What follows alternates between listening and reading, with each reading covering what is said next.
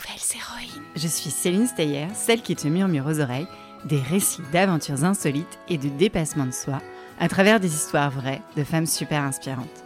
Bienvenue dans le monde surprenant des nouvelles héroïnes. Nouvelles héroïnes. Il était une nouvelle héroïne? Mais non, Céline.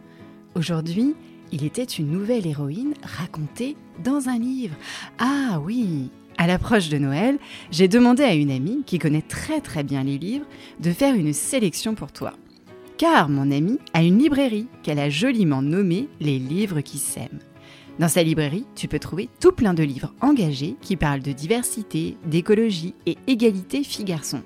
Pour toi, si tu es encore en culotte courte, ou encore pour toi si tu es plus grande que plus du tout petite et que tu vas bientôt rentrer au collège.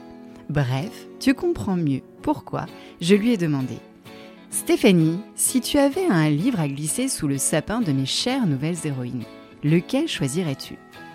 Et le livre qu'elle a choisi pour toi aujourd'hui est celui d'une nouvelle héroïne et femme de science, une mathématicienne. Stéphanie a choisi le livre Femme scientifique, 23 portraits qui nous inspirent aux éditions Fleurus, et plus particulièrement l'histoire de Sophie Germain.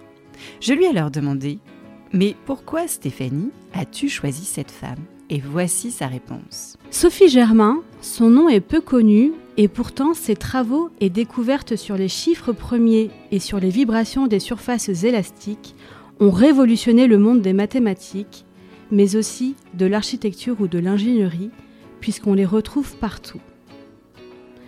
Sophie est née en 1776 dans une famille bourgeoise. Dès le plus jeune âge, elle se prend de passion pour les mathématiques. Mais à l'époque, les études ne sont pas accessibles aux filles et encore moins l'enseignement des sciences.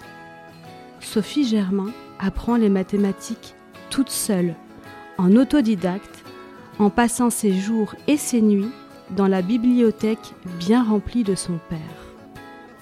Ce qu'il faut savoir, c'est que elle lisait tellement que ses parents voulaient supprimer toutes les chandelles de la maison pour qu'elle arrête de lire les livres.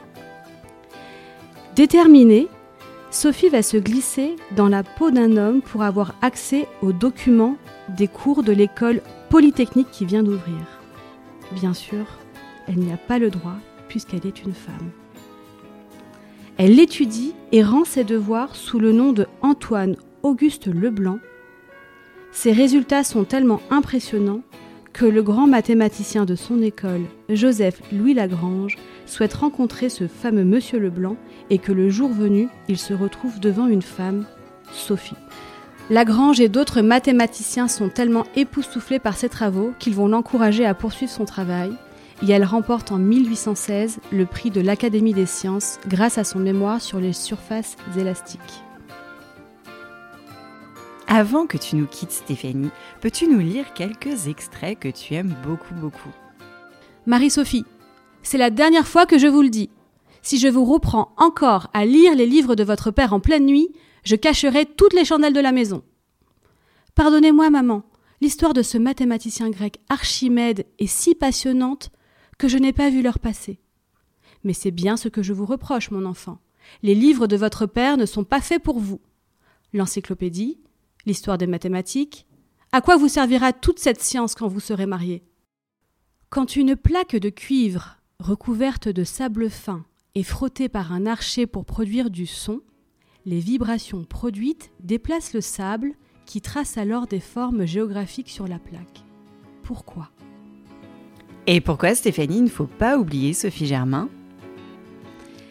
J'aime Sophie parce que tout le long de sa vie, elle s'est laissée guider par sa passion, la passion des mathématiques. Et malgré les nombreux obstacles qu'elle a rencontrés, elle a quand même réussi à trouver sa voie et à révolutionner le monde des mathématiques. Son nom est peu connu aujourd'hui, mais tu le retrouveras partout lorsque tu regardes le paysage, les ponts, les tours, Rien ne serait possible sans les travaux de Sophie aujourd'hui. Et au fait, et si les parents veulent offrir ce livre à Noël?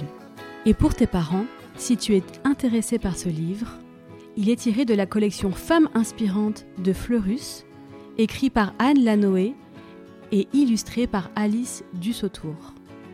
Merci Stéphanie. Et psst, Chère nouvelle héroïne, je te raconterai l'histoire de Sophie Germain dans le podcast très bientôt. Mais tu peux déjà poser la question à tes professeurs de mathématiques. Tiens, Madame Duclos, pouvez-vous nous parler de Sophie Germain, de ses découvertes scientifiques? Bon, allez, juste avant d'écouter une histoire sur le podcast, j'ai quelques messages à te dire. Si c'est la première fois que tu écoutes ce podcast, merci, merci d'être venu jusque-là. Je t'invite à t'abonner pour ne pas rater les prochaines histoires.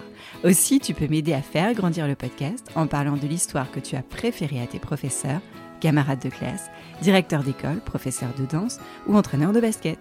Et cerise sur le gâteau, demande à tes parents, grands frères et grandes sœurs de mettre 5 étoiles et un avis sur la plateforme Apple Podcast et Spotify.